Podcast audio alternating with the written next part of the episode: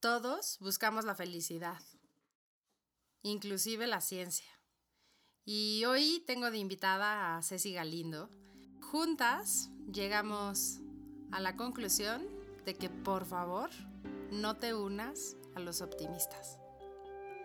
Esto es de Buda y algunos demonios. Yo soy Ceci Oviedo.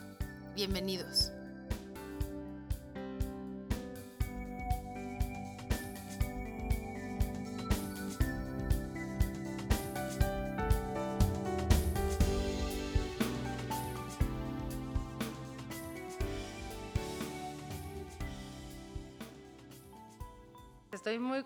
Porque hoy está aquí una amiga que el otro día alguien me decía que por qué solo invitaba a mis amigos, por qué no invitaba a gente que no conocía y pues, pues porque no sé cómo invitar a la gente que no conozco todavía, pero aparte tengo muchos, muchos amigos que tienen muchas cosas que compartir y que de verdad creo que cuando ustedes lo escuchen dirán, ah, pues con razón. Ah, pues sí, espero. Sí, van a, ver, espero que, ver sí. que sí. Entonces está aquí conmigo Ceci, que es mi tocaya, Ceci Galindo. Muy bienvenida por estar gracias, aquí. Gracias, Ceci. Gracias. Muchas gracias. Pues sí, a ver que, a ver, que les haga ruido. Exacto, que les haga ruido los temas que traemos. Exacto. Eh, invité a Ceci porque aparte de que tenemos una muy linda relación, que nos queremos mucho, convivimos mucho y nos dicen de repente que sí somos hermanas.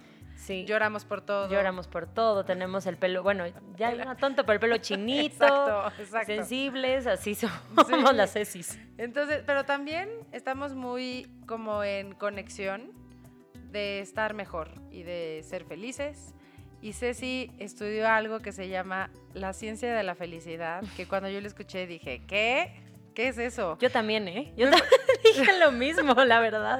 Me pareció raro. Es como cuando escuchas lo de la yoga de la risa, ¿no? Ajá. Y dices, ¿cómo que la yoga de la risa? Ándale, algo así. Un poco así, pero ya nos hablará bien de qué es la ciencia de la felicidad. Que no es como yoga de la risa. Ok. Que, no, es, no tiene nada que ver con yoga de la risa. Ok, pero bienvenida, Ceci. Gracias. Cuéntanos quién eres, qué haces y por qué estás aquí. Pues mira, yo soy muchas cosas. Eh, no, la verdad es que como que siempre he buscado cosas que decir. O sea, estudié comunicación y luego me fui a, este, estudiar actuación porque sabía que algo tenía que contar, algo tenía que decir. Ahorita trabajo de conductora en Azteca Noticias y me gusta tener algo que contar, pero hubo un momento donde no sabía qué. Y por azares del destino literal, o sea, de hecho el azar del destino se llama mi mamá, eh, me dijo, oye, encontré un curso, mi mamá estudió pedagogía y neuromarketing y logoterapia y 20 mil cosas, y encontró este curso que se llamaba Psicología Positiva. Pues hay, es, un diplomado, hay que meternos. No estaba haciendo absolutamente nada con mi vida en ese momento. Dije, va. Y fue como, híjole, no, no sé explicarlo bien, pero de repente algo me hizo clic. Dije, ah, esto esto es lo que tengo que transmitir, porque son cosas que yo inconscientemente había estado trabajando una gran parte de mi vida, que por fin les pude poner nombre, por fin les pude poner estructura y las podía hacer conscientes y entonces manejar yo a mi voluntad. Y eh, entonces, bueno, ahorita tocamos el tema de lo que es la ciencia de la felicidad para que no estén en el aire diciendo, ah, pues qué padre que ya lo usas, pero ¿qué es? Em, lo que más me gustó de estudiar ciencia de la felicidad es que justamente es una ciencia. Entonces, todos estos consejos que te han, dado la, eh, te han dado en la vida para ser feliz, acá tienen sustento científico. O sea, son reales, ya no es hablar al tanteo, ya son cosas comprobables. Que eso está increíble. Está increíble. A mí me da mucha paz porque yo he escuchado tantas cosas que debo hacer o que tengo que hacer para ser feliz, pero pues hay cosas que igual a ti te funcionan y a mí no. Esto funciona porque está comprobado, porque hay estudios científicos que lo respaldan. Entonces, si usted conoce alguien que sea súper, súper, súper mental, que solamente a través de lo científico. Sí, números y datos. Exacto, puede comprobar, le comparte este podcast. Sí, porque es para ellos. Exacto. Y mucha gente, o sea, hay gente a la que le he compartido esto que me dice así, no, es que yo no creo nada de eso, yo soy cero espiritual, yo soy cero no sé qué. Y cuando les acabo de platicar es como, ah, ok, entonces sí, entonces sí, y ya le pueden como entrar a gusto. Me encanta, me encanta, Ceci. Les vamos a compartir por qué pusimos el tema de hoy.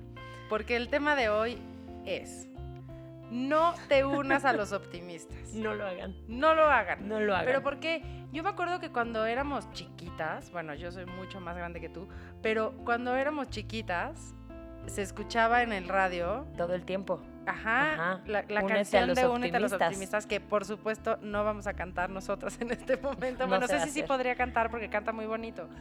Pero bueno, se escuchaba eso y yo me acuerdo que era como un grupo de gente que iba como a ver las cosas Viendo positivas las cosas de la buenas vida. de la vida. Exacto. Y, y no está mal, pero es tampoco es ser realista.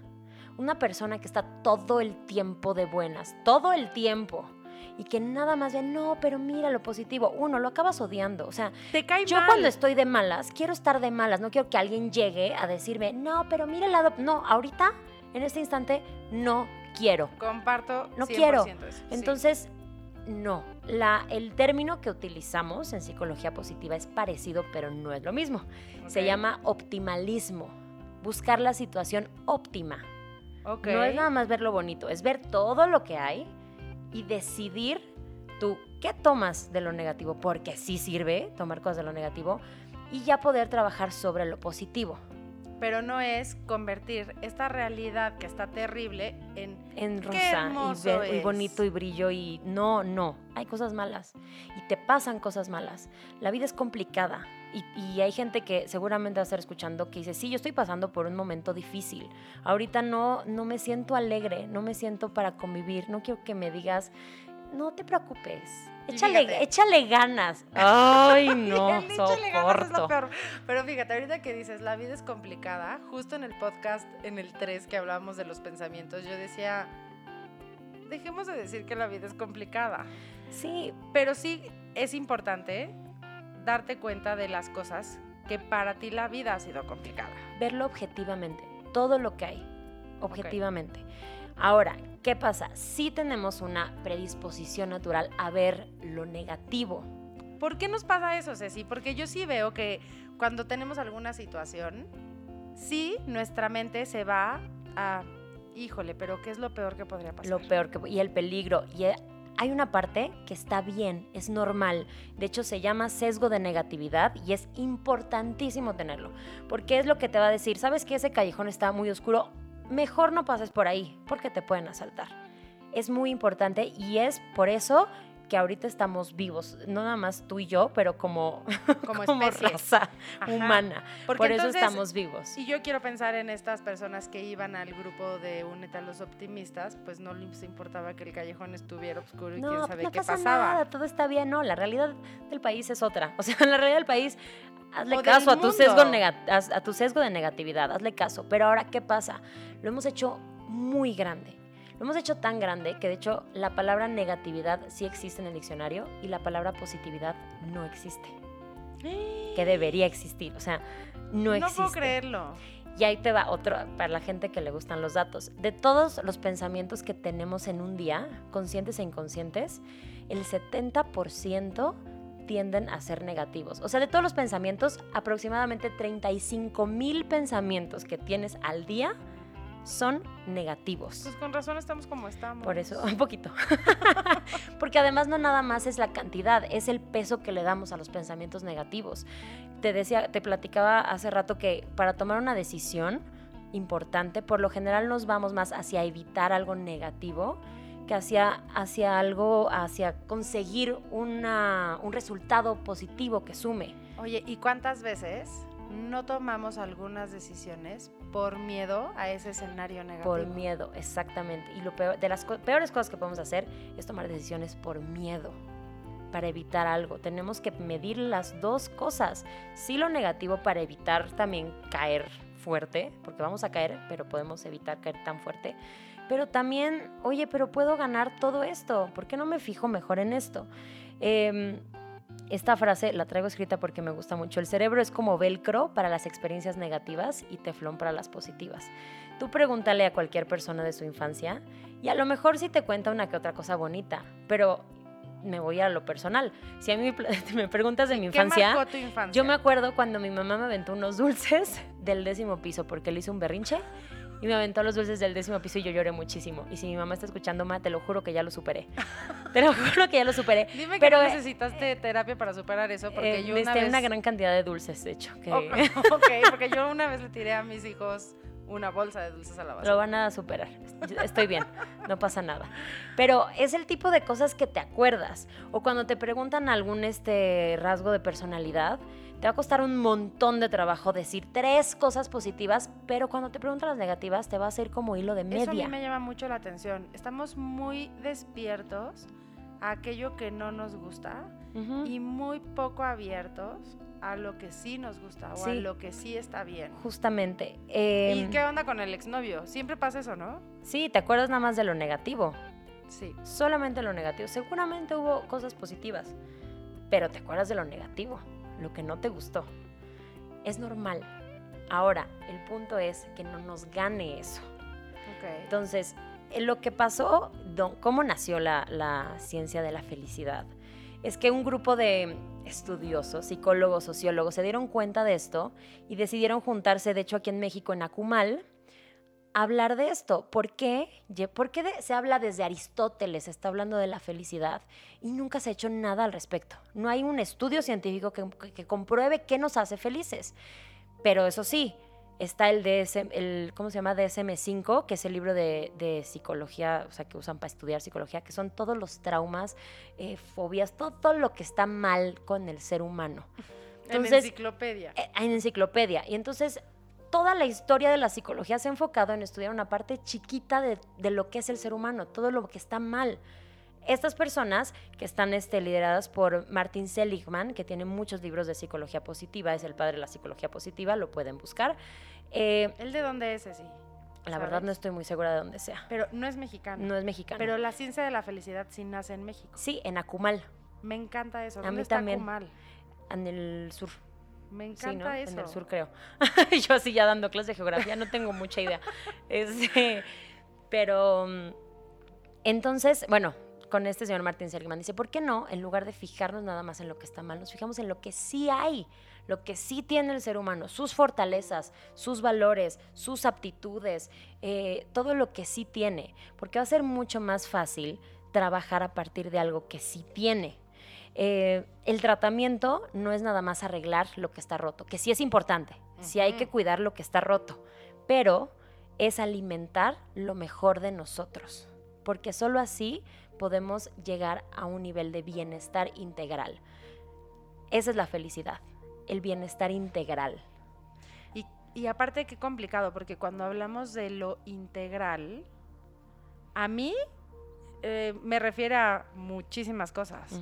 Entonces ya ya no sé qué tan feliz soy si incluyo tantas cosas, ¿sabes? Porque a lo mejor podría decirte, bueno, pues es que eh, siendo mamá y esposa, pues sí soy feliz, pero pues en mi trabajo, pues no, más o menos, pero con mis papás, pues no me llevo tan bien, pero con mis hermanos, pues tampoco. No, claro. Y ahorita justamente eh, vamos a ver que no es felicidad, porque la confundimos mucho. La confu- confundimos mucho lo que es felicidad. Oye, y algo que dijiste hace rato me ajá. llama mucho la atención. Como esta gente optimista que te cae hasta mal, Cae mal. sí, cae mal. Sí. O sea, si alguna de ustedes, alguno de ustedes me está escuchando y cree que es muy optimista, bájele tres rayitas, porque en serio, Tres rayitas. momento No, porque dices, además no puede ser. raya en la sociopatía. O sea, de verdad, no estar, no tener un momento de estar enojado así y este no, no pasa nada y te aguantas, o dos cosas, o de verdad hay un problema psicológico fuerte, Ok. o estás cegado y la realidad te va a caer como bomba y te va a ir mucho peor. Entonces, mejor dosis pequeñas de realidad, pero que sí haya, a estar cegado hasta que des contra la pared. Y creo que también está el otro extremo, en donde prefiero, voy a ponerlo como en mis palabras, como si yo fuera, pero en donde prefiero ver la negatividad absoluta para que todo lo que salga medio bien, pues bueno, pues ya no estuvo ya, pues mal. ya voy de gane. Entonces, a lo mejor También. por eso exageramos en la parte negativa o en este Porque sesgo. es más seguro. Sentimos que es más seguro. Pero tampoco está bien vivir así porque tú solito te estás negando un montón de cosas positivas que sí puedes sentir y que tampoco está mal de repente alegrarte, de repente festejar tus logros. Hay que buscar ese equilibrio. ¿En qué cosas, Ceci, sí nos ayuda la negatividad? Dame un ejemplo. Em, por ejemplo, para evaluar riesgos. Sí es importante para evaluar riesgos. O sea, a veces sí tienes que pensar qué es lo peor que podría pasar a veces sí, no clavarte con la idea, creo que esa es la diferencia. Sí hay que tenerlo consciente y eso es el optimalismo, hay que tenerlo consciente, pero no te puedes clavar con esa idea. O sea, no dramatizarlo. No dramatizarlo. Porque, si lo dramatizas ya valió. Ya, y ya lo sufres y es tuyo y ya valió. Y ya valió. Es, es tenerlo consciente, tenerlo presente, pero en su debida proporción. Bien. Ahorita es una de las técnicas, ahorita vamos a... Ok, ¿y para qué la negatividad? ¿De verdad? No nos sirve. ¿No nos sirve? Sí, o sea, en que, dame un ejemplo donde, donde a ti te haya pasado que la, la negatividad no te haya funcionado. Sabes que yo que, o sea, soy este overthinker, es un problema constante y por eso también esto me gusta mucho, porque me obliga a poner un alto y a hacer conciencia de lo que está pasando entre mi cabeza. Cuando de repente siente, cuando todo está saliendo bien, tú solito empiezas, no, no, algo va a pasar. No, no. ¿Sabes qué? No, mejor me detengo porque no, esto está, es demasiado bueno para ser verdad. No, sí está pasando. Disfrútalo. Y ya cuando llegue el momento que llegue a pasar algo, pues ya pasará. Pero creo que eso pasa muchísimo. Cuando estás en un momento de felicidad, te empieza a dar miedo lo que va a tener que pasar, porque pues no es normal. Claro, y entonces, no es normal que estés tan ¿sabes qué pasa? Autosabotaje. Porque atraes eso. Porque, lo, porque pensamiento es realidad. Qué cañón. O sea, imagínense eso, pensamiento es realidad. Y es justo lo que hablábamos en los podcasts pasados. Lo que yo pienso es. Sí, lo hago real. Y lo creas, exactamente. Está cañón. Entonces, ahorita hablamos de justamente del sesgo de negatividad, que sí nos puede ayudar, pero lo hemos hecho nuestro peor enemigo. Y yo creo que también darnos un poquito como de como de permiso cuando nuestra mente se va a lo negativo pero no engancharnos con lo negativo. Ay, sí, no, justamente no engancharse. Está bien, está bien enojarte, está bien llorar, está bien estar triste, es sano, es muy sano. Bueno, ¿qué te digo si lloramos todo el tiempo? es sano llorar, pero hay que saber cuándo decir hasta aquí. Necesitamos madurez emocional para hacer eso, pero hay que hacerlo. Está, sí, ok, te fue horrible, se vale, enójate, grita, pégale una almohada, no le pegues una pared. Pero no es el fin del mundo. pero no es el fin del mundo. Va a pasar cuando tú decidas que pase. Porque aparte, eso me encanta. Va a pasar cuando tú decidas que pase. Porque aparte, todo pasa. y si tú, volteas a, si tú volteas a ver al pasado y te das cuenta esos momentos en donde decías, no, pues no, ya no hay más. ¿Quién sabe qué va a pasar? Ahora sí, ya, ya caí al límite. Me acuerdo una vez que yo estaba en una crisis fuerte y mi papá, venía hablando por teléfono con mis papás y mi papá me dijo, Ceci, acuérdate que Dios aprieta pero no ahorca. y yo le contesté, pues a mí ya me ahorcó. Ay, no. en drama. En drama. En drama, sí. En la parte negativa y en drama absoluto. Por supuesto, mi papá no se enganchó con mi comentario y dijo, bueno, no tengo más que decirte. sí, gracias. Sí. claro, pero ¿Cuántas veces sí nos pasa eso? ¿Cuántas veces nos enganchamos con ese pensamiento negativo y nos vamos al drama absoluto en donde ya no podemos ver posibilidades? Nos encanta también echarnos al drama. Nos encanta porque es cómodo. Es mucho más fácil echarte al drama y tirarle la culpa a todo el mundo de lo que te está pasando a ti, sin darte cuenta que la única responsable de que sigas ahí en ese hoyo eres tú. La única que puede salir de ese hoyo eres tú cuando tú decidas hacerlo, con tus pensamientos y con tus acciones es el único que tienes el control de, nada más acciones y pensamientos, y acciones. Así es. Me encanta, me encanta. A ver, en el podcast como tú sabes, porque aparte quiero decirles que Ceci de verdad que escucha todos los episodios y me escribe, oye, este me gustó, esto estuvo interesante. Esto no, y además los voy escuchando en el coche y contesto. Así como si me estuvieras escuchando, los contesto. Tengo grandes pláticas contigo y tú ni enterada. Yo ni enterada, pero pues feliz las platicamos el día que quieras. Pero tú sabes que hacemos el juego de Buda, dice. Ajá. ¿No? Y entonces intentamos poner estas palabras espirituales, y armoniosas que nos llevan a estar feliz, Ajá. supuestamente, Ajá. y cómo los demonios nos la intentan Nos sabotear. por otro lado. Exacto. Sí. Entonces, ¿qué te parece que yo te doy un ejemplo de algo que dice Buda con respecto a la felicidad? Ok. Y tú me dices qué dirían los demonios. Ándale, va. Va. Buda dice, la felicidad no se basa en lo que tienes ni en lo que eres. ¿Qué dirían los demonios, Ceci? Mm, eh, los demonios dirían, híjole, tal vez podría ser más feliz si tuvieras más cosas. Tal vez puedes ser feliz cuando llegues a ese estatus social que no tienes. Tal vez seas feliz cuando compres ese coche. Tal vez seas feliz cuando logres tu peso ideal, según tú. ¡Ay, Tal vez seas feliz. Uy, ¿te sigo? ¿O ya? es que eso nos pasa muchísimo. Eso nos pasa, ponemos la felicidad. Ahorita, ahorita te me estás adelantando mucho, Ceci. Pero justamente ponemos la felicidad en cosas que no son. Pero no- a mí, a mí me pasa muchísimo eso. A mí me pasa, pero ahora que, que ya me gane la lotería, ¿no? Ajá, Pero claro. Ahora, sí, ahora que tenga el trabajo de mis sueños, ahora sí voy a ser feliz. Bueno, va, ok. ¿Y si no pasa? O peor, ¿y si pasa y no es como tú esperabas? Eso está cañón. Oye, yo también creo que el demonio diría, no, no, no, no, no, no, no. La felicidad, claro que se basa en lo que eres. Seguro todos los hijos y los, los nietos de Slim son muy felices. Podría decir algo así. ¿No? Sí, claro. O más bien yo diría, alguna, en algún momento lo dije, señor Slim, por favor adópteme. Ajá, yo también lo dije, Ceci, la verdad. sí lo pensé y señor Slim, si me está escuchando. Ajá, Así. nos puede adoptar. De verdad que vamos a hacer cosas muy buenas con su dinero. Sí, de verdad sí haríamos cosas muy buenas. pero, Pero, entonces ahí sí estoy basando la felicidad en quién soy. claro, pero no es necesariamente real. O si yo hubiera no estudiado una carrera. que han vivido, o sea, lo material no. Pero bueno, vamos a quitar el tema del material. Si yo hubiera estudiado una carrera, a lo mejor sería más feliz. O a lo mejor no. O a lo mejor no.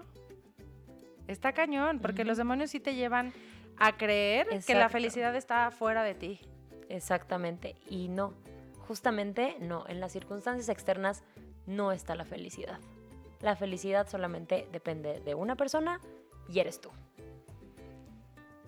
¡Aplausos! ok. ¿Cuál sería, así la definición de felicidad? La felicidad es, pues creo que lo dije, bienestar integral. Es cuando te sientes en un equilibrio real, no un equilibrio estos perfectos de soy mamá, chef, eh, jefa y... No, no, no, no. Es que justo eso, siento que a veces la palabra felicidad es como muy amplia y como que siempre nos ponemos en escenarios que como hablaba en el podcast pasado, los vemos hasta imposibles. Y justo por eso te lo pregunto, porque probablemente mi percepción de felicidad no es la felicidad misma. es que hay que quitar varias ideas de felicidad que tenemos. Me voy a ir con las definiciones de psicología positiva, porque obviamente la felicidad al ser uno de los temas que más se ha estudiado, fíjate, que más se ha estudiado y se ha quedado en un nivel como más filosófico. Nunca se había hecho ciencia, hasta hace poquito más de 20 años que estas personas dijeron, ya estuvo bueno. Vamos a hacer algo al revés. Vamos a empezar diciendo que no es felicidad, ¿Ok? para quitarnos esas ideas que no son reales. Me gusta. La felicidad no es siempre estar de buenas. Punto importantísimo. Importa- cuando le contaba a la gente, es que estoy estudiando psicología positiva, ay, qué padre, siempre debes de estar de buenas. Yo, no, no. Y digo, me conoces, lloro mucho y tengo un carácter, pues un geniecillo ahí de repente fuerte. No siempre estoy de buenas. ¿Soy feliz? Sí, soy muy feliz con mi vida. No siempre estoy de buenas. Porque aparte, ajá, pero es, es como un poco el juicio. Sí, de, de para ser feliz no debes tener problemas en la vida. No, justamente el ser feliz está en tener problemas y saber cómo salir de ellos. Me encanta la frase, anótenla. Apúntenla, tatúensela en el brazo. Exacto. Eh, otra cosa que no es felicidad, y esto es, por ejemplo, a la gente que es muy religiosa, que nos meten ideas en la cabeza desde chiquitos de Dios quiere que nos curtamos. Hay que sufrir en la vida como Jesús sufrió en la cruz. No es cierto. O sea, la naturaleza del hombre es ser feliz. Y si quieren un sustento religioso católico, el Papa Francisco dijo hace poco, un católico triste es un triste católico. Tómala. Ajá. Entonces, la felicidad, no, no estamos en el mundo para sufrir y la cruz, no, no, no, estás aquí para ser feliz. Punto. Y aparte creemos, o a veces algunas personas hasta lo predican, que mientras más sufrimos, vamos a ser mejor recompensados. Ay, Dios. Y entonces Sí. ahí valió gorro. Me acuerdo Sí, que... porque te programas para eso, Sí. te programas sin querer y si te lo dicen más chico, ya valiste. Sí. Porque entonces toda la vida vas a estar inconscientemente buscando ese sufrimiento para poder tu ganarte. el- mijita. Ay, no, no, paren. o sea, por favor. Y no yo, nada más yo es soy en el cató- tema y yo soy católica, Ceci, y me gusta ir a misa. Y me gusta escuchar este cuando hablan con razón. Pero ya se sorprendieron acá. Ya, ya se nos El asustaron. señor productor. Pero, pero yo no le veo el sentido al sufrir. Si sufro no estoy lo mejor de mí, no puedo dar lo mejor de mí. Porque aparte, en la religión, y miren que yo soy una, voy a decir fanática de Jesús, porque me encanta toda la historia de Jesús, que mi marido me molesta mucho con eso, pero en ningún momento Jesús enseñó a que sufriéramos. No, no. en no. ningún momento. Entonces, ni siquiera con una base católica o con una base puedes religiosa justificar eso. podrías justificar eso. Exactamente. Inclusive los sacrificios que se hacían en las, en, en las culturas antiguas, las personas que eran sacrificadas lo hacían con gusto, no lo hacían con sufrimiento. Para Sí. ellos era como un honor ser parte del sacrificio. Esa era su forma de ver las cosas o su creencia. Claro. Entonces, ¿en qué momento adoptamos que el sufrimiento era parte... la forma de. Ajá, es como el camino a la felicidad. Inclusive la película esta de, de Will Smith, ¿cómo se llama? En busca de la felicidad. Qué cosa tan agobiante. Es agobiante. sufre, sufre, Sí. sufre, sufre, sufre, sufre, Sufre, sufre, pero pero, sí, de repente... Te voy a decir, o sea, sufre y tiene muchos problemas, pero al final es feliz en su vida. Al final es feliz. Porque con tiene, todo el sufrimiento. Con todo el sufrimiento. Exacto. Porque Ese sería supo, el chiste. su- porque uno no se rindió y porque supo cómo manejarlo. Pero el chiste es que él no encontró la felicidad después de que encontró la fama y la fortuna. Él le enseñó a su hijo a vivir momentos de felicidad durante el proceso. Justamente. Y ese es el siguiente punto. La felicidad no es una meta. Me encanta eso. No tienes que, porque, y, ay, esta idea también nos las han metido en el cerebro y hay frases motivacionales que hablan de eso y hay frases de- con dibujitos y bonitas que te mandan las tías en WhatsApp de la el felicidad es el fin. No, no, la felicidad tiene que estar en cada parte del proceso. No, si estás buscando todo el tiempo la felicidad, nunca la vas a encontrar. Y si porque tú- no te has dado cuenta que está en todo lo que haces. Exacto, porque aparte si tu proceso es, en, es a través de la frustración o a través del agobio, híjole, mejor no lo hagas, porque la meta no, va a llegar a la felicidad. No, y muchas veces, ¿sabes qué? O sea, por ejemplo, en esto, en las metas, eh, las metas son parte fundamental de la felicidad. Fundamental. Pero no pueden ser todo lo que hay. No puede ser todo. Exacto, es el metas proceso. A veces igual no alcanzas la meta, pero si en el proceso aprendiste, ya lograste algo. Y entonces, ¿cuánta frustración te evitas si tú verdaderamente concientizas que la felicidad no es la meta, sino la felicidad se vive en el proceso de las metas? Es el camino. Hasta el perro ladró. Así. ¿Ves? Sí, está de acuerdo. La felicidad es el camino. Muy bien, ¿qué tal? Eh, y otra, otra idea errónea de la felicidad es que no es perfeccionismo. Voy a ser feliz cuando tenga toda mi vida en balance. No es real. No es, no es real porque la vida no es una película de Jennifer López. O sea, no lo es. Me no te ejemplo. Es que siempre pongo ejemplo en las películas de Jennifer López porque siempre está muy perfecta ella. Muy perfecta. Muy perfecta. Hasta da coraje. Ya sé, sí da coraje. ¿Cuántos años tiene? La ingrata. 50. ¿Eh? No, no, no. El ser humano es, es imperfecto por naturaleza. Ceci, la vas a regar. La vas a regar. El 99% de las veces la vas a regar, pero te vas a levantar. El chiste de la vida es tener raspones que demuestren que viviste. Cáete, no pasa nada. Fíjate en la convivencia, no te fijes en los platos sucios. Exacto, exacto. No es perfecto. Porque si no te cayeras, entonces serías como una persona químicamente pura y físicamente pura. Y qué flojera. no habría ninguna sensación. Y qué flojera. Sí, porque No no, puedes no sentir nada. nada. Exactamente. Todo sería plano. Sí. Ok. que Hay otro no. No. Ese era el último. Vamos a lo que sí es felicidad. Ok, me encanta. La felicidad es satisfacción vital. Cuando terminas el día de trabajo, un día igual pesado, igual con momentos que pues no, no te gustaron tanto, pero pues fueron, te metes a tu cama y nada más suspiras y dices, ay, estoy cansado, pero qué rico. Y te puedes dormir. Eso es felicidad. Es despertar sin angustia existencial. Despertar igual, pues sí cansado, o sea, yo te lo digo yo que me despierto bien temprano. Despertar cansado, pero despertar sabiendo que tienes un propósito, que tienes algo para qué trabajar. Entonces, satisfacción vital y la segunda es voluntaria. Tú decides ser feliz. Ya lo hablamos, sí. Eh, y tú decides si hay, hay datos. Claro que sí, hay datos. El 50% de tu felicidad depende de tu herencia. No me digas eso. Sí. Entonces, si tú estás pensando, ya me fregué porque mi mamá tiene un carácter así o mi abuela tenía un carácter así, pues sí, son cosas que vas a tener que trabajar toda tu vida. Ay, pero ¿qué creen? Me voy a echarme comercial. Para eso existen las constelaciones familiares. Con caballos también. Y Porque- sí, claro que, claro que ayudan. Y yo, yo te puedo decir, Ceci, que mi abuela fue una persona que a mi vista y a mis ojos no fue feliz. Pero mi mamá es una mujer que creo y vivo que es muy feliz. Y yo a veces veo a esta mamá que teniendo esta mamá que no fue feliz, ¿no? O sea, veo a mi mamá que teniendo a su propia mamá que no fue feliz, admiro tanto en mi mamá que puede tener la capacidad De serlo. de elegir Mm. ser feliz. Justamente. Entonces, el 50% es genético. Sí. Tómenla, Sí, vayan a constelaciones familiares con Ahora, caballos. a lo que más le echamos la culpa de nuestra felicidad es a las circunstancias. Pues las circunstancias solamente es el 10%. El mugroso 10%. O sea, el No es típico nada. se está haciendo la víctima, aquí no se acabó, funciona. se acabó porque es el 10%.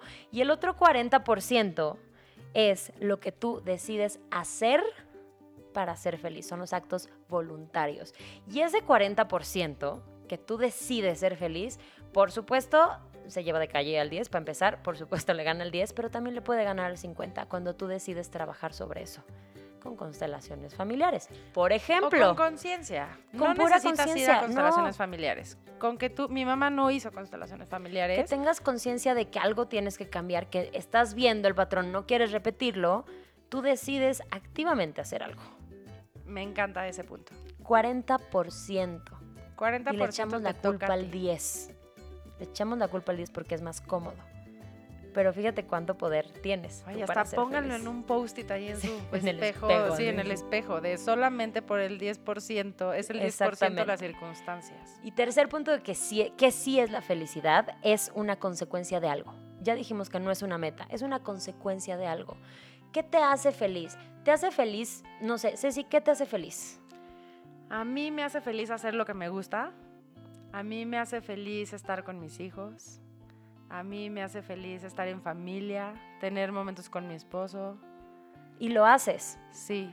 Hay mucha gente que le preguntas, ¿qué te hace feliz? ¿Sabes qué? A mí me hace feliz bailar. Ah, ¿y cada cuánto vas a bailar? A mí me hace feliz bailar y sí bailo. Y ya estás bailando, pero le preguntas a alguien, ¿cada cuánto bailas? No, pues es que hace cinco años, pues las dejé las clases. Ajá, dices tú, pues haz más de lo que te hace feliz.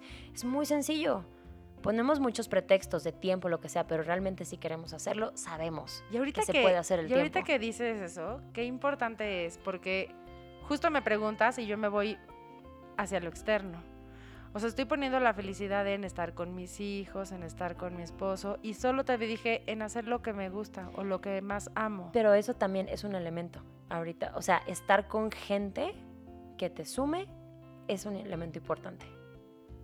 Sí Ya ven, necesitamos más reuniones de amigas. Sí, claro, siempre. Eso sí, para eso no hay, no hay pretexto. Em, Es la consecuencia de algo que ya hiciste. es la consecuencia de Ok, algo. entonces puede ser que ahora mi felicidad ha aumentado porque ya empecé a bailar dos horas una vez a la semana. Te sientes más plena. Sí, Ahí está. Y me encantan Entonces, los martes. si lo que te gusta, ahí está, y los- los- lo esperas con emoción y con alegría. Si, si no estás haciendo lo que te gusta hacer, lo que disfrutas hacer, lo que te hace feliz, ¿qué estás haciendo? ¿En qué estás perdiendo el tiempo? ¿Te gusta leer? Date media hora antes de dormir para leer, para ver tus series, para ir al cine, para ver a tus amigos, para lo que más te guste. Que termines con una sensación de estoy haciendo algo que me hace sentir plena. Y que probablemente no importa todos los problemas que hayan habido durante el día, me estoy dando este espacio como de break para decir, voy a hacer algo que eleve mi energía en cuanto a la Exactamente. felicidad. Y te vas a dormir feliz. me Satisfacción gusta, vital. eso me gusta. Entonces, eh, bueno, eso, son, eso sí es la felicidad. Estas personas cuando se reunieron a hablar de la ciencia de la felicidad, eh, escogieron cinco elementos para medirla. Y justamente, ya, de hecho ya tocamos unos un poquito sin querer queriendo. Pero me encanta porque justo es esto, es ciencia, Es se ciencia. puede medir Sí. y aquí están Está los cinco los elementos, cinco me siento como. Adal Ramones. Los cinco elementos, Los cinco puntos. los cinco elementos de de cómo la medir felicidad. tu felicidad. Primero, y esta es muy obvia, emociones positivas. Y eso está, o sea, el al principio, de cuando se empezó a estudiar la felicidad, se hablaba de lo que se sintiera placentero. Pues claro, si te, hace, si te da una emoción positiva, tiene que ver con felicidad. Son 10 emociones positivas. Esas sí las voy a leer porque mi memoria ya no es tan buena. Alegría, gratitud, serenidad, interés, esperanza, orgullo, diversión, inspiración, asombro y amor. Es que si las escuchas así, no está difícil. No es difícil. Para la serenidad, cinco minutos de ni siquiera meditación, de estar en silencio cuarto. Sin, o sea, sin de observar distracción. una flor. Exactamente. De, de orgullo, algo que hayas logrado, diversión, ve con amigos, eh, inspiración, lee un buen libro, ve una película que te inspire, eh, asombro, ve un museo. No sé, o sea, cada una tiene 20 mil actividades que pueden hacer que estas emociones se disparen y obviamente te hagan feliz. Y no necesitas vivirlas todas no, no al día para ser feliz. Con Con una. que te enfoques en una. Claro, con una tienes y un poquito. Y además, por lo general, cuando disparas una, las demás se van en cadena. Claro. Entonces, entonces, primero emociones positivas. Segundo, compromiso o involucramiento. ¿Qué tan involucrado estás en lo que haces, en tu trabajo, en lo que te gusta hacer? Hay un, em, una, una persona de ciencia de la felicidad, de psicología positiva, que se llama Mijail Csikszentmihalyi. Luego, síganme en redes sociales para que les pueda escribir el nombre, Sí, porque es muy complicado. Es un nombre muy complicado que habla de una cosa que se llama flow. El flow es cuando estás en tu zona, cuando empiezas a trabajar en algo y de repente ya llevas cuatro horas y no te diste cuenta y estás metido y entonces eh, resuelves cosas y sí hay un nivel de reto, pero lo que tú sabes eh, te da todo para hacerlo bien y está padre y entonces te clavas y se te va el, se te va el tiempo. Así, y será como cuando flow. éramos niños que nos invitaba a jugar el amiguito y sentíamos que eran como 10 minutos. Sí, por Y supuesto. la mamá, pero es que ya pasaron tres horas. No, ¿cómo? Si acaba de ser. Por supuesto. Entonces, ahora que ya crecimos, a veces sentimos que es más complicado, pero si tú buscas tu elemento y entras en estado de flow, la felicidad se va al cielo. Porque además trabajas con tus fortalezas, tra- eh, mejoras tus capacidades. Igual en el flow depende también del trabajo que hagas, pero puedes mejorar eh, relaciones con otras personas, trabajas no en ti. necesariamente tiene que ser en el trabajo. Puede ser No, en no, alguna de tus algo pasiones. que a te lo gusta mejor hacer, puede ser un tu hobby. Exactamente, y se te van las horas. Yo sé que tú ya tienes la tuya clara. Sí. O sea, sí te vi la cara. sí. Pero, por ejemplo, estaba pensando que tengo un amigo que hace triatlones y Ironman y yo digo, ¿cómo es posible que puede estar cuatro horas haciendo ejercicio No se- así? Porque no se da y él cuenta. no se da cuenta. No se Estoy da de cuenta. acuerdo con eso. Pregúntale a alguien, o sea, bueno, tanta gente que conocemos que trabaja en teatro que están horas y horas metidos. Y sí es pesado, pero, Pero no se dan cuenta. No, se dan cuenta de la no tienes la cantidad de horas que están ahí metidos. Es verdad. Ese es el flow, ese es el nivel de involucramiento que tienes. Ese, ese es el segundo elemento. Entonces, emociones positivas, involucramiento. Tercero, relaciones positivas. Tras. La felicidad es más grande cuando la compartes con gente que vale la pena. Ojo, relaciones positivas es gente que sume. Calidad, no cantidad. Exactamente, gente que te haga sentir mejor, que te eche porras, que te acompañe en los momentos difíciles, que cuando la riegas también te puede decir, oye, esto, esto y esto estuvo mal, pero siempre a favor de tu crecimiento personal, no para hundirte.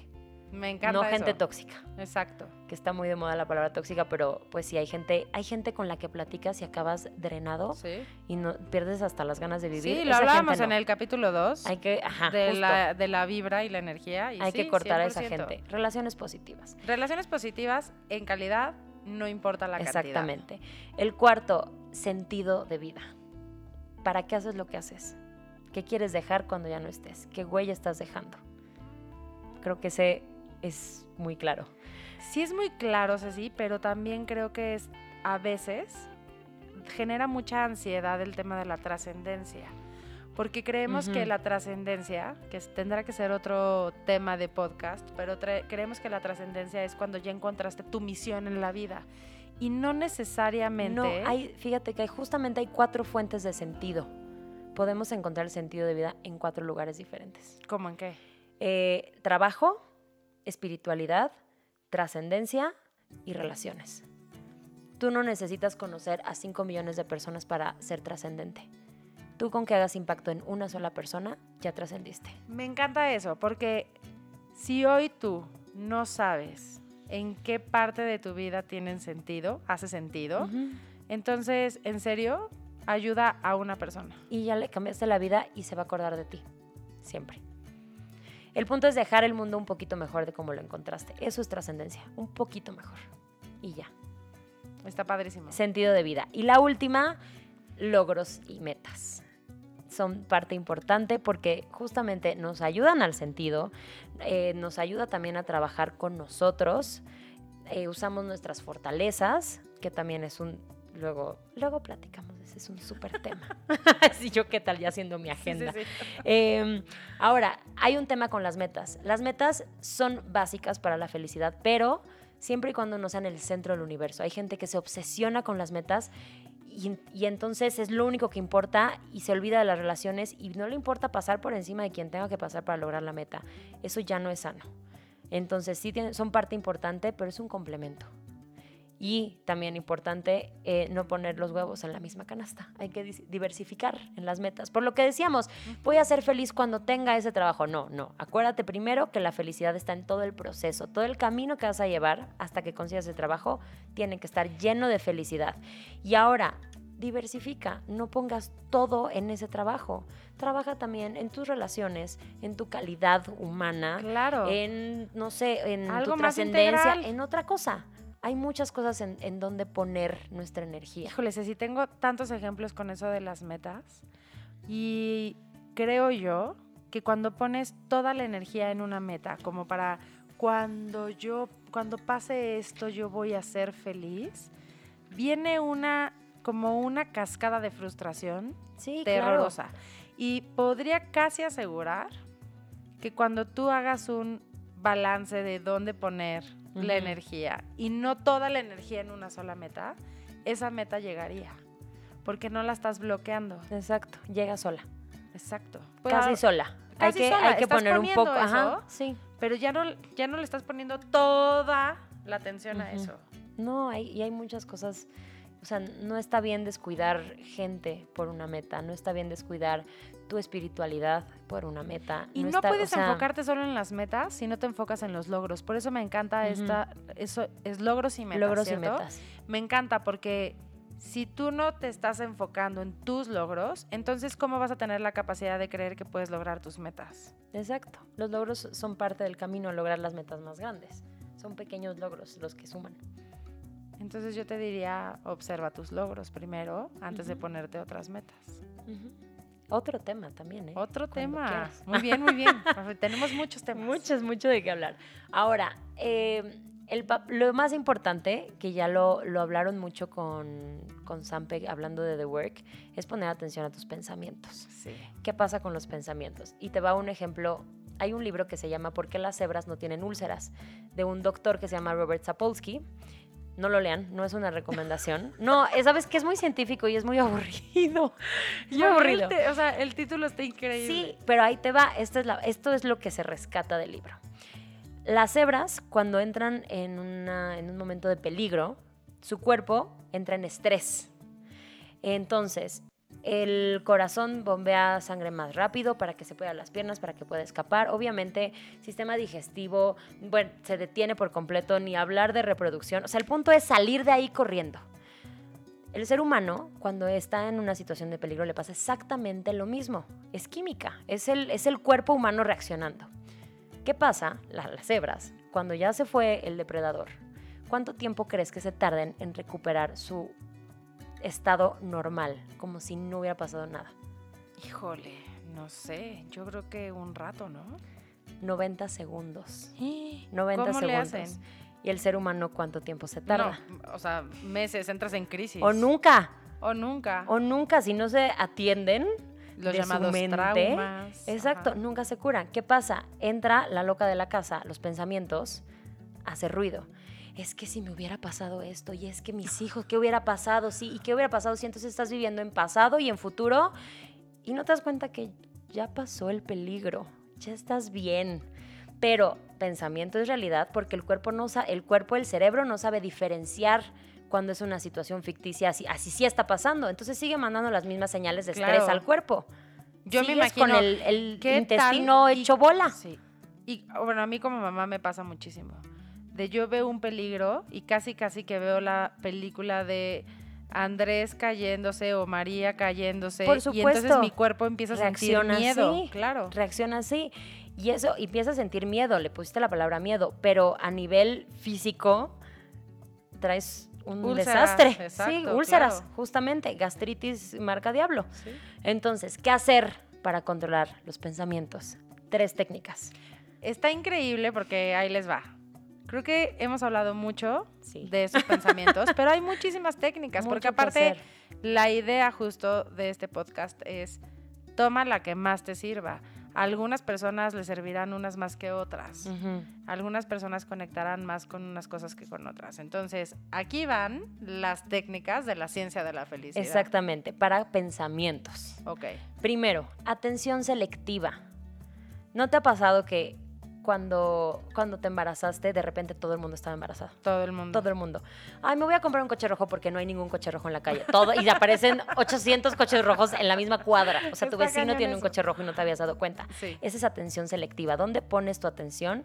Ahí pones tu energía. Y esto lo sabes eh, más que bien. Em, lo que pasa con el cerebro es que si tú no le dices a qué poner atención, el cerebro se va a ir a lo más fácil, a lo último que escuchó o a lo que menos lo comprometa, porque tiene la consigna de ahorrar energía. Entonces tú todo el tiempo tienes que estar diciendo, diciéndole a tu cerebro dónde poner su atención. Ok. Entonces, lo que te decía, ve la reunión, no veas los platos sucios. Ajá, y ahí sí te diría, entonces, ¿de qué te sirve dormirte con las noticias? Es- exactamente. Aunque tú des noticias. Yo doy, no, sabes que yo doy noticias, pero no veo noticias en la noche. O sea, sí está bien informarse, pero hay que saber cuándo y cómo. Y qué tanta intensidad claro. quieres también, porque hay de Tan todo. amarillismo. Hay, ajá, hay de todo. Eh, no veas el negrito en el arroz. Ok, muy bien. Y ya, o sea, tú decides dónde poner tu atención. Em, es esta parte de, justamente, aquí se puede ir al otro extremo de, bueno, pero ve el lado positivo. Tampoco. Ok, sea, sí está el el pasando esto, pero yo decido enfocarme en otra cosa. Esa es la primera técnica. Me gusta. Decide tú a qué ponerle atención. Segunda técnica que hablamos, que es justamente esta, di- esta predisposición natural, que se llama sesgo de negatividad o entropía psíquica, según también creo que es, sí, según Csikszentmihalyi, entropía psíquica, pero sesgo, más fácil. Sesgo. sesgo de, Sesgo de negatividad. Era nada más para, quería devolver a decir el nombre, me, me gusta. Para que sirva, para que sirva lo que aprendí. Csikszentmihalyi, para que se acuerde, nada más. Em, el sesgo de negatividad todos tenemos y es normal tenerlo. ¿Qué pasa? Con estos pensamientos de la loca de la casa se van haciendo más grandes y más grandes hasta que están fuera de control. El sesgo de negatividad, te decía, es bueno para saber cuándo no meterte al callejón oscuro. Pero es tan grande que nos está deteniendo de hacer otras cosas, que nos da miedo hacer otras cosas. Y entonces vivimos todo el tiempo pensando, haciendo la película del desastre enorme apocalíptico. ¿Cómo controlar el sesgo? Hay, eh, para empezar, hay una que es, suena muy infantil, pero a mí me funciona, así que se las voy a compartir. Comprar un muñequito, literal, que sea tu sesgo de negatividad y lo tengas a la vista, un muñeco chiquito. Muñeco Y entonces, vudú. un muñeco vudú. que cada vez que estés en, este, en estos escenarios dramáticos, puedas voltear a ver el monito y decir, ah, mi sesgo está muy grande. Yo creo que es momento de hacerlo chiquito. Es un recordatorio. Cuando hacemos esto físico, es mucho más fácil Está tenerlo bajo control. Yo ahí tengo a mi sesguito. Es un oso. Está tengo padrísimo. mi sesguito. Em, la segunda manera de controlar tu sesgo es distraerte. No pienses en eso ahorita. Sal, oxigena tu cerebro, lee un libro, ve una película que te distraiga, porque esto no se puede quedar para siempre, no puedes vivir distraído. Tienes que afrontar No, las cosas en algún momento para poder discutirlas con una técnica que se llama ABC, que es de Martin Seligman, del padre de la psicología positiva, que son hechos, creencias, consecuencias. A un hecho viene una creencia y por esa creencia tenemos una consecuencia. Deje las llaves adentro del coche. Tu creencia puede ser, soy un inútil, soy un bueno para nada, claro, estas cosas solamente me pasan a mí, te enojas y tu consecuencia va a ser que te vas a bloquear y no vas a saber qué hacer y vas a perder no 10 minutos, sino dos horas y vas a llegar tarde a trabajar o donde tengas que ir. ¿Qué pasa si cambias la creencia? Dejé las llaves adentro del coche. Respiras, para cambiar creencia hay que respirar, bien Ahí te importante, distraes. te distraes un poco. Ok, me distraje. No pasa nada, le puede pasar a cualquiera, fue una distracción y se soluciona ahorita. La consecuencia va a ser que te vas a reír, que le vas a hablar a alguien para que te va a ayudar, que le vas a hablar a tu trabajo para avisar que te distrajiste. Como dice mi No mamá, pasa nada. Para algo, mi amor. Para, algo. para algo. Eh, entonces hay que cambiar el, eh, la creencia para poder cambiar la consecuencia. Si queremos cambiar por lo general nada más la acción, no funciona. El cambio tiene que venir desde el pensamiento. Por ejemplo, la gente que está, este, mamá, perdóname, te voy a volver a echar de cabeza. Eh, mi mamá, cuando nos llevaba a muchos lados, bueno, yo también lo heredé un poco, gritamos mucho en el coche. Y ella de repente empezó a decir muchas groserías. Y mi hermana y yo estábamos chiquitas. Dijo, no puedo ser este ejemplo para mis hijas. Voy a dejar de decir groserías. Y ese era su met. Voy a dejar de decir groserías. Voy a dejar de decir groserías, así todo periférico, voy a dejar de decir groserías. En Insurgentes se atraviesa un camión y por supuesto todo lo que estaba guardando salió así, Ajá. hasta más, pues. Entonces, ¿qué pasó? ¿Qué hubiera pasado si en lugar de cambiar nada más la acción, cambia el pensamiento? ¿Por qué no vas a decir groserías? Bueno, pues por el ejemplo, igual se atraviesa el mismo camión, respiras y piensas, a lo mejor sí tiene prisa. Pon tú. A lo mejor tiene una preocupación, a lo mejor su educación no dio para más.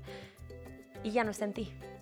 Me gusta eso. Entonces, tú, o sea, ya como consecuencia, tu acción cambia Claro. sin saltarse pasos. Casi siempre va a ser así. Un pensamiento genera una emoción y de la emoción viene la acción. Claro, y si cambias el pensamiento, entonces también cambias Tu emoción. la acción. Y tu emoción va a ser diferente. La acción y la consecuencia. y la acción va a ser Qué diferente. mejor. Exactamente.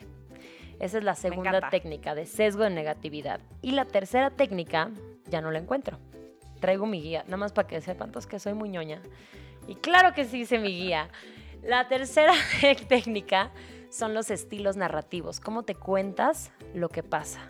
Y ahí está donde nos podemos hundir, porque por mucha creencia que cambiemos, si en el fondo nos seguimos contando las cosas de la misma manera, no Ya vamos a ir a ningún lado. exacto, no cambia. Tendemos a hacer tres cosas. A permanencia, todo me pasa a mí, siempre soy yo, nunca es esto. eh, entonces lo haces real, siempre te va a pasar a ti, nunca te van a hacer caso, porque tú lo estás diciendo. Acuérdate que no es permanente, el malestar pasa, todo pasa, no es permanente. Pero nos encanta Déjalo ir. decir que siempre. Nos encanta engancharnos. Permanencia, penetración, es el, el alcance de, de la situación. Todo está mal. Em, sí, pues es- sí, todo está mal. Entonces embarras todo alrededor. Te fue mal en tu trabajo, te fue mal una hora. Tu jefe te gritó y a los 10 minutos se le pasó, pero tú te quedaste tan enganchado que llegas a tu casa en la noche, tus hijos quieren jugar contigo y que les contestas, "Eh, be, be", ya, emba- cansado. ya embarraste de porquería todo alrededor. No lo embarres, ubica en dónde está el problema y de todo lo demás, sálvalos de ti. O sea, no tienes por qué embarrar todo alrededor. De repente nos cuesta mucho trabajo, Sí, mucho, trabajo. Aprender a separar es de las cosas que más tenemos que hacer y que más trabajo nos cuestan. Y la tercera es personalizar. Todo por Yo soy el problema. ¿Qué hay que hacer? Si tú de verdad ya hiciste todo el cambio de pensamiento y sigues siendo el problema, aprende a reírte de ti. Sí, yo, yo. Te voy a echar de cabeza ahora a ti. Rompí los platos. Sí, pues sí, y te ríes y ya. Tú no eres el problema, pasó Exacto. algo y ya. Eh, cambia la forma en la que Porque se te te quita lo cuentas víctima. las cosas, se te quita lo víctima. Acuérdense, el 10%. El 10% de circunstancias, 40% es esto que, que te estoy diciendo. Y una frase que me gusta, no sé si te acuerdas del principito, que tenía que limpiar su planeta para que no crecieran los baobabs. Tú eres el planeta. Diario tienes que limpiar tu planeta, porque si no, estos árboles se van a comer tu planeta y los árboles son los pensamientos negativos. Y ya no vas a tener para dónde ir si no te cuidas diario. Qué cañón. Y entonces Diario, la diario. responsabilidad está en ti. está en ti. Ahora, si esto de los pensamientos cuesta trabajo, porque sí cuesta, es muy complicado porque no estamos acostumbrados y el cerebro va formando eh, patrones que, que ya que los hace para la vida. Entonces es muy difícil romperlos, pero sí se puede. Si quieren más técnicas prácticas, ahí les van cinco rapidísimas. Cinco herramientas rápidas Cinco. y con esto cerramos el podcast. Así es que Sí, pongan atención. Pongan atención. para Primero, que tengamos qué podemos hacer. diario de gratitud. Hacer un diario de gratitud. Divino. Cinco minutos antes de dormirte, compra un cuaderno que nada más sea para eso. Sé creativo, sé específico y solo escribe lo que agradeces del día. No escribas, querido diario, hoy me desperté. y me-". No, no. Escribe nada más lo que agradeces. Y si de verdad te fue muy mal, dale dos minutos más para pensar porque seguro encuentras algo. Sabes que hoy me desperté en una cama. Me bañé con agua caliente. Comí, eh, no sé, hay muchas, muchas cosas que agradecer. ¿Sabes que Pues el cielo tenía un azul que me gustó. Ujú. Con que pongas una cosa, ya la hiciste, diario. Em, esto, si quieren más información, busquen los libros de Robert Emmons, que es el que más ha hablado de, de gratitud y tiene muchas técnicas que pueden ayudar. Pero a mí la que me ha ayudado un montón y sí he visto diferencia en mí es el diario de gratitud. Me encanta. Que sea específico, sobre todo, porque la gratitud, esto, esto es para ti, Ceci. Busca el bien, recibe el bien y devuelve el bien. Eso es la gratitud. Qué bonito. Eh, Me encanta esa. Segunda técnica rapidísima. eh, actitud. Cambiar tu actitud ante las cosas. ¿Cómo cambiar la actitud ante las cosas? Busca un evento positivo por día. Haz un proyecto de vida. O sea, ponte metas que te den emoción, que te motiven. Eh, descubre tus fortalezas. Hay 24 fortalezas de carácter. Búscalas y enfócate en las primeras 5. Ok. Em, actos de generosidad diario. Se comparte. La felicidad se comparte. Busca amigos con valores, relaciones positivas, ya lo hablamos. Haz ejercicio. Híjole. ya sé. Bueno, Eso a mí también bailo, me bailo. cuesta. Si bailo ya entra dentro de Ya, sí, claro, es Muy mucho. bien. Porque el ejercicio además sube la dopamina y la eh, otra, ¿cómo se llama? La endorfina. La endo- Sí, Serotonina, ¿no? la endorfina y Endorfina. la dopamina. Por ejemplo, si agradeces, subes la serotonina. Ok. Y si te ríes, subes la endorfina. Entonces, toda- todas estas cosas son porque suben estos químicos de la felicidad. Entonces, no es nada más de agradece porque son palabras mágicas. que te va- No, no, no. Agradece Porque porque, hace- la gratitud hace que pase algo químico. Trabaja más el hipotálamo. La gratitud ya está comprobado en hospitales, baja la hipertensión, baja el colesterol malo y activa áreas del cerebro que no se activan con Ay, ninguna otra cosa. Conozco gente Con que la necesita pura agradecer gratitud. mucho. Mucho, mucho. Mucho, mucho. hay que agradecer. Nada más por salud hay que agradecer. Si que es egoísta, salud. agradece por salud. Em, come bien. Comemos fatal y para comer, y hay que comer bien para alimentar al cerebro y poder tener fuerza de voluntad para detener nuestros pensamientos.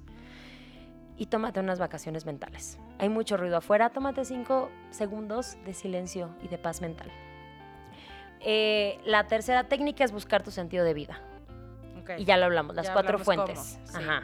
Trabajo, espiritualidad, trascendencia y relaciones. Ahí, en esas cuatro. Y mindfulness. Atención plena. No necesitas meterte a un estudio de yoga, meditar tres horas o meterte un cuarto, un cuarto blanco y pensar en nada. Pon atención a lo que comes. Fíjate en los colores, en la textura, en el olor. Tómate tu tiempo y vas a ver cómo disfrutas más la experiencia. ¿Quieres ser más feliz? Pon atención plena a todo lo que estás haciendo. Y nosotros que vivimos en una ciudad movida, con tráfico y demás, yo les diría, pongan atención a la naturaleza. Ay, sí. Pon Sí, atención sí, a la sí. naturaleza que sí hay. Que eso sabes que también trabaja la espiritualidad. Claro. Te hace parte de algo más grande. Sí, porque aparte, y te hace parte de algo perfecto. Exactamente. Em, si de plano no se convencen de ser positivos, ahí les va qué pasa cuando eres positivo. Suben tus defensas, eh, mejora tu salud cardiovascular, alarga la vida, disminuye colesterol y baja tu presión arterial. O sea, La les positividad. Urge, nos les urge. urge positividad. Y obviamente a nivel ya este personal de mente y corazón, pues trabajas la empatía, mejoras tus relaciones, em, estás en paz. Y creo que estar en paz es un lujo ahorita que es mucho más fácil de tener de lo que creemos. Exactamente. mucho más fácil. Conclusión, ya para Exacto, terminar exacto. porque ya veo el tiempo así. La felicidad es un estado, un estado voluntario, depende de ti. Si quieres ser feliz, es muy fácil. Y aquí Ceci ya te dio muchísimas herramientas que si tú empiezas a aplicar una, te puedo asegurar Una. que va a haber un cambio importante en ti. Justamente hablábamos hace poco de hay que ser, cada día hay que intentar ser 1% mejor. Si hoy eres 1% mejor, nada te va a detener. Me encanta, Ceci. Yay. Ceci, ¿dónde te localizan? Es más, Ceci de repente hace talleres Sí, y tiene mucho de no sacar uno. Entonces la voy a comprometer aquí a que pronto voy a hacer muy pronto un taller. hagas el taller. Pero por favor, dinos dónde te contactan, dónde te siguen y dónde pueden preguntarte de esto. Todo en redes sociales, en Instagram y Twitter. Estoy como Cecilia Gal 3. Cecilia Gal 3. Cecilia Galindo. Así, no Galeano, Galindo. Galindo. Y en Facebook estoy también como Cecilia Galindo y eh, Wine and Tacos. Wine and Tacos, Cecilia Galindo es mi página en Facebook. Está padrísimo. Gracias, Ceci. No, Ceci, muchas gracias a ti. Gracias por, venir dejarme a hablarnos explayarme. de esto y por dejarnos, no, y por dejarnos esto como esta oportunidad de ser más felices. Creo que todos queremos ser más felices. Entonces aquí Sí. tenemos las herramientas para hacerlo. Y de, verdad, es mucho más fácil de lo que parece. Hay que trabajarlo, pero es tan, tan fácil que nada más tú tienes el control. Y postdata, no te unas a los optimistas. Nunca. No lo hagan. Gracias, gracias por habernos escuchado. Acuérdense que mis redes sociales son en Facebook Ceci Oviedo, en Instagram Equinosistema y me pueden escuchar en el podcast por medio de iTunes, Spotify, Anchor FM y ayúdenme a compartir, a que la felicidad se comparta y llega a muchas personas más. Es más grande cuando se comparte la felicidad. Exacto, puedes ser Ahí más está. feliz si compartes mi podcast. Gracias, que tengan bonito día. Esto es de Buda y algunos demonios.